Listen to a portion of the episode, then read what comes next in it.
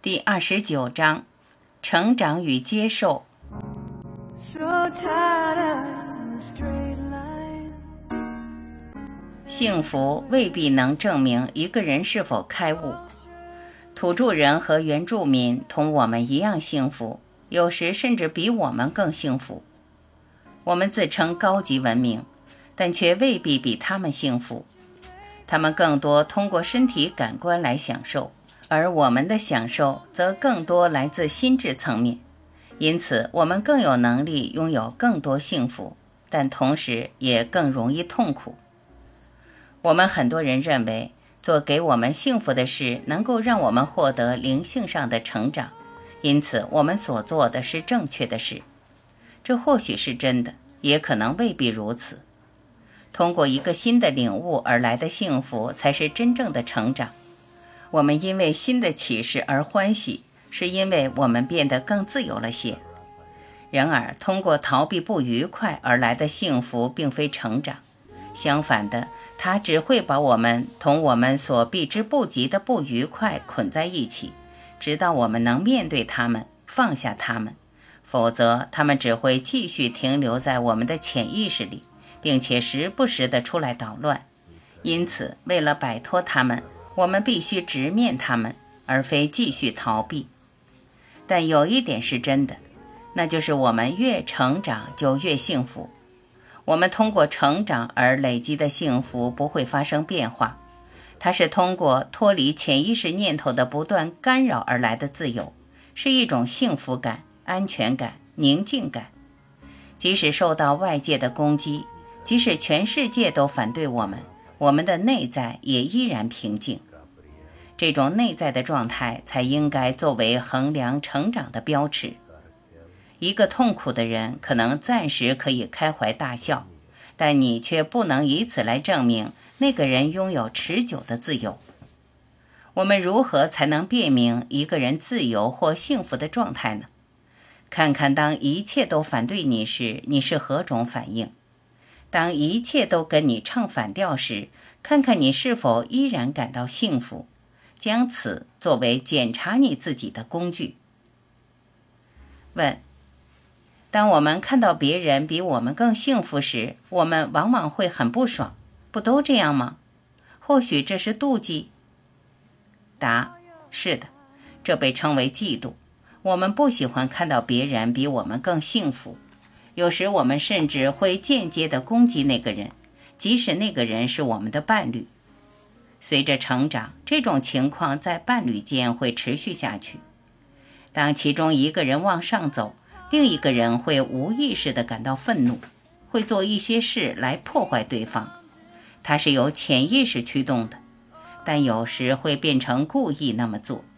即使他是有意识的，我们有时也会不理解自己为何那样。原因是两个人在一起不管多久。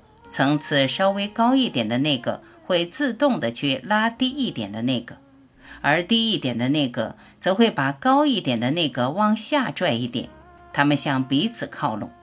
这是一种无意识行为，不管两个人在一起多久，这种情况都会一直发生。回到我之前说的，一个人的平静状态是否稳定，是衡量一个人成长的最佳标尺。哪怕身处不理想、受到挑战的环境中，即使外在的一切都对你不利，你也依然平静。那么，你就是真的拥有了平静。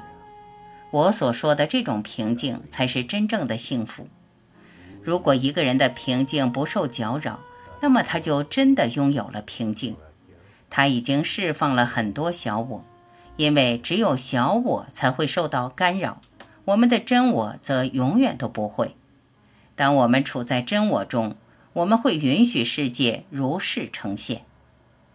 如果你想知道你处在何种状态，看看自己在逆境中的表现，通过低谷来衡量自己，而非通过高峰。你会发现你的成长呈周期性，有高峰，有低谷，但却是震荡上升。每一个低谷都高于前一个低谷，你的目标应该是连低谷时你都是幸福的。那样的话，高峰就不用说了，那是一种宁静、祥和、极乐的状态。问：哪里才会有这样的极乐与宁静？答：人们在不同的地方感受到它，实际上它就在你生命的中心，不管这中心在哪里。不是我们团体第一次在这个周期到达狂喜的状态，在过去的每个周期里。我们从一个低点开始，最后到达一个很高的点。问：你知道为什么是这样吗？答：是的。我想解释给你听，为什么会下滑呢？我们本是聪明的人，我们知道修行之路，为什么还会下滑呢？当你知道如何才能获得你现在感受到的幸福，但却不能一直做到，是显得有些蠢。之所以当我离开时你会下滑，是因为你还没有释放足够多的无意识念头。我只给你通往你所示的无限存在的道路。当你看到它时，你释放了与之相反的念头，并感到更自由、更快乐。在我离开后，潜意识中残余的限制性念头会再次出现，再次掌控你，而你会因此感到低落。你要做的是继续释放无意识念头，直到它们完全消失，直到你彻底自由。只有到那时，你才会感到圆满。我现在向你指出，你需要做的是进一步成长。智力有助于成长，并且在一开始是必要的。它让你走上正确的道路，让你向前进。当你到达智力再也无法帮助你的阶段时，你怎么做呢？你是在智力的顶端打住，还是继续前行呢？我会说继续前行，这并不意味着要放弃你的智力，忘掉它或是抑制它，而是要超越它。我会建议你继续向前迈一大步。我想让你看到下一步是什么。首先，我要告诉你下一步不是什么。下一步不是智性的，智力上我已经给不了你更多帮助。那么下一步是什么呢？那就是通过真切的感受你的真我，来领悟你的真我。如果你能接受我教导的东西，我会把你引到你从未去过的更高的地方，这有助于你体验到你从未知晓的更高境界。那时，那个体验就会成为你的真知。并且在你体验到它之后，它会让你对自由的渴望更强烈，对终极目标的渴望更强烈。我不想故作高深，除了智力，还能拿出什么来教导你呢？那取决于你的接受程度。正是你的接受程度，决定流入你的力量能有多少。换句话说，取决于你放下多少保留的东西。随着你越来越能接受，会有更多的力量通过我流入你，它会将你提升到你能经验真我的境地。我莱斯特无法帮你做到，因为它只是流经我，进入你则取决于你能接受它的程度。它能将你提升到更高的境界，体验那个境界会让你知晓那是怎样的境界。你最好知道你是那。问：我们怎样才能做到？答：更能接受通过我而来的指引，就更能接受幸福在你之内而非你之外的事实。到目前为止，那个指引都是教你通过查看并释放潜意识念头来让头脑安静。随着你释放掉这些念头，你变得更自由，你的头脑更安静。你的真我更清晰，你也更有能力回归你所示的真我。另外，你在这方面的体验越多，你就越能被通过我流入你的力量而进入真我，它会将你带到终极之境。你已经让你的头脑安静到了相当的程度，但你需要做的更多。这就是为什么上次我问你们。谁能做到一坐下来就立即让头脑安静，并且没有一个念头进入？如果你能做到这一点，你就是大师。但的确，每个人都比以前更安静了。我们的下一步是让头脑更加安静，并且不再通过理智主义，而是通过让你直接经验真我的方法。问：当你让你的头脑安静，并且没有一个念头进入时，会发生什么？是否一片空白？答：不，不是空白，因为你没有头脑可以空白。你是在全知的层次，你不再需要思考，你知道一切，并且一切无时无刻不完美和谐。你在直觉层次运作，这个房间里的每个人都或多或少地经验过它。头脑只是念头的集合，一小部分的意识加上一大部分的潜意识。当你明白头脑是什么时，你会发现头脑并不复杂，它仅仅是念头的集合。问：潜意识念头难道不是此刻尚未想起的念头吗？答：不，他们在此刻被想起，但不是在意识层面被想起。而是在潜意识层面。问，所以那就是显意识念头和潜意识念头的区别？答，是，潜意识念头此刻很活跃，但我们没有去看它们。你是有意识的让心脏不停跳动，有意识的呼吸，有意识的运作你的消化系统。不，你是在潜意识层面运作它们。问。我完全没有意识到那些。答：我知道，不过我想告诉你，即使你没有意识到这些有关身体的念头，它们此刻也依然是活跃的。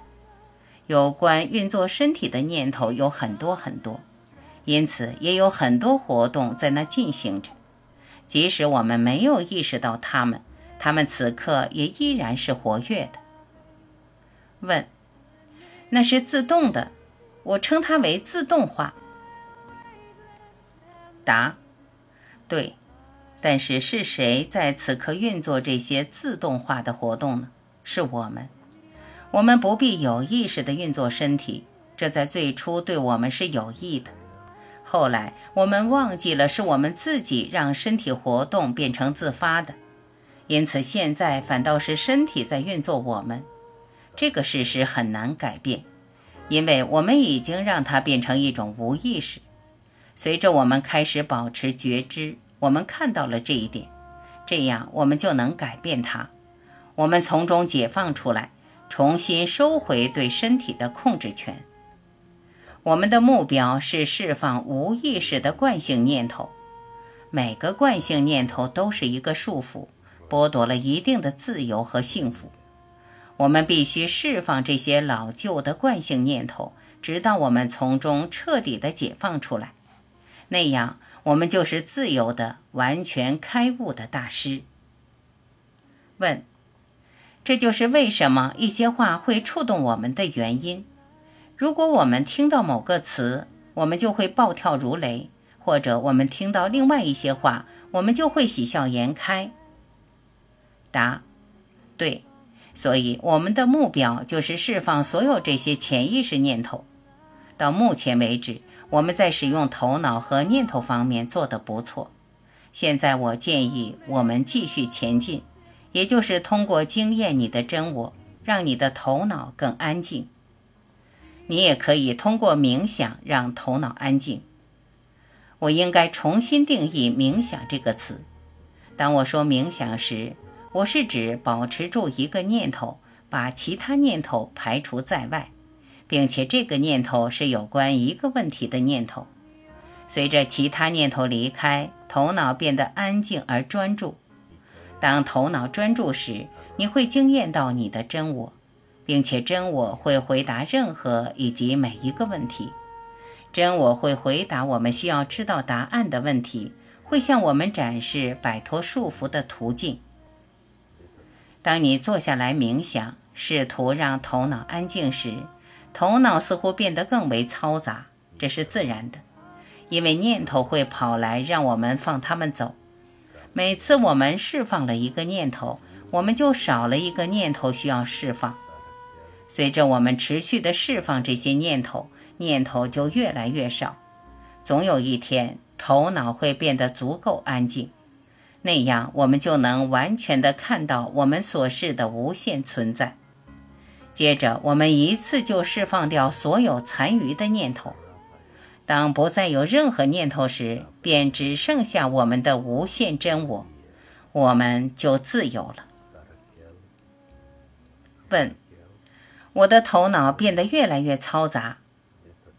答：不，那是因为你开始更多的关注你的潜意识念头。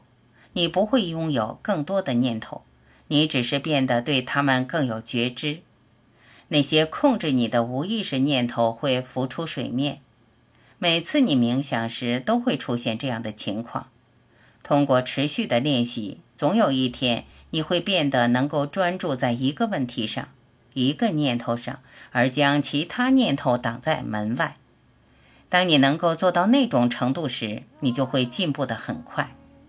当你释放了所有的潜意识念头，你就会知道上帝是什么。你的存在就是上帝。问：我想向你确认一下冥想的感觉，它是否就像是听到一曲美妙音乐时的感觉？答：是的，它是你能感受到的最美、最宁静的感觉之一。问：就我目前所知道的，冥想的过程跟念头完全无关。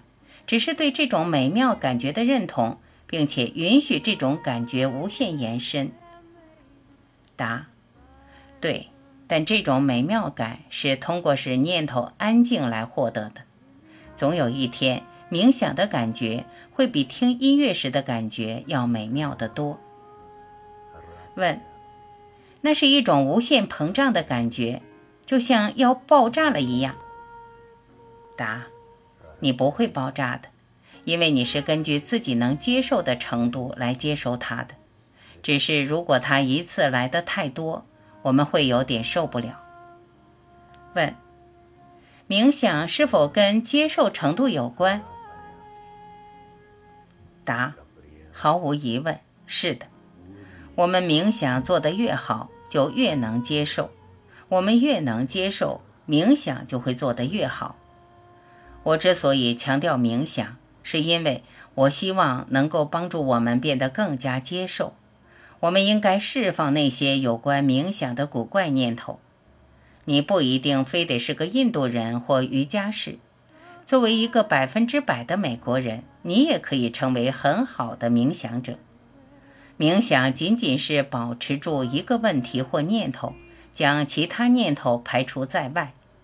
当那个问题或念头是关于你的存在时，那便是正确的冥想。在我们能够很好的冥想前，我们必须在专注一个问题的同时，放下大量不相关的念头，那样那个问题才会获得回答。而不论那个问题是什么，我是什么是最后一个问题。当我们获得这个问题的完整答案时，我们就处在终极之境中。问：当你问你自己你是什么时，难道你不是自动的回答这个问题吗？答：是的，是自动的，但不是头脑回答。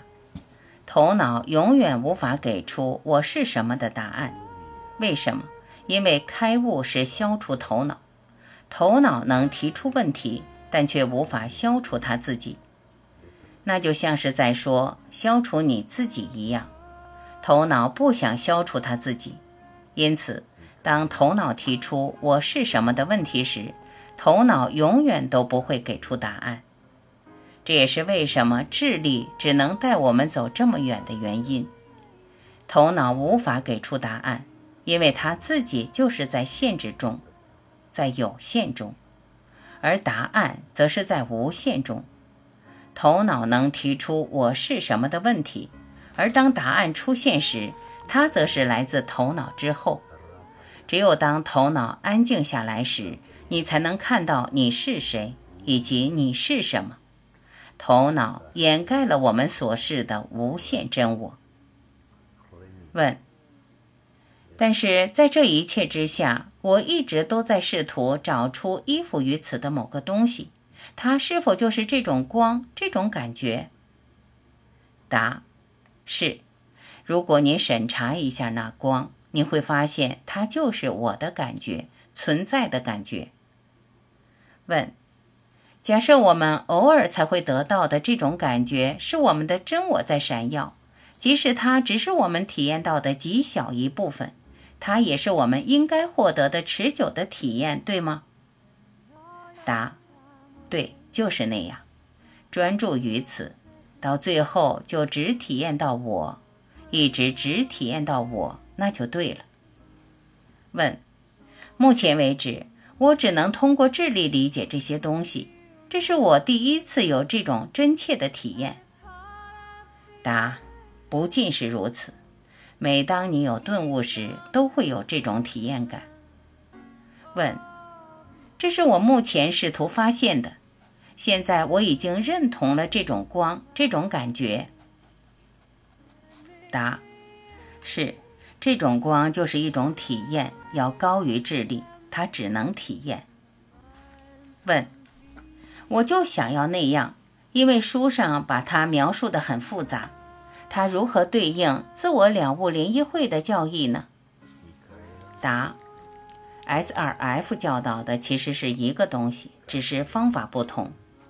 他们的方法适用于大多数求道者。基督教针对的是爱、奉献以及臣服于上帝的领域。S2F 的教义也是如此，他们不教导消除小我，他们教导的是只是臣服于上帝。如果你真的臣服，那只是小我的臣服，你的意志而非我的意志，仅仅是小我的臣服。S2F 指导你主要通过冥想让头脑安静，那样你的无限真我就会显现。它的主要教义是克里亚瑜伽，一种每个人都能使用的方法。如果你能看到全部画面，你会发现没有分歧存在。我教你让头脑安静，要释放头脑。他们的教义本质也是如此。如果能将我们思维和智慧的方面同他们奉献、爱和臣服的方面相结合，会是个很好的平衡。但你不能只拥有其一，所以要从两边靠拢，那才是对我们有益的。我们应该利用每一种可能的帮助。我们需要帮助，因为我们正处在一个地球的低谷期。只要我们还与这个世界有联系，我们就会一直受到挑战。所以，我们应该利用任何一种有益的帮助。没有任何一种帮助。能够比得上真切的体验你的真我所带来的帮助。变得更包容吧，让你的小我臣服，允许你真我的力量注入你，直到那力量成为唯一流经你的力量。那力量的光啊，持住那力量吧，待在你那无限而闪耀的真我中吧。